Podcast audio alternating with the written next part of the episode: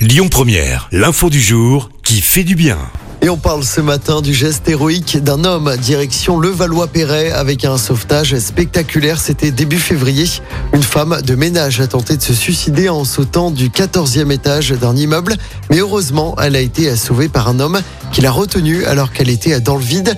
La vidéo très impressionnante a été diffusée dans un reportage de TF1.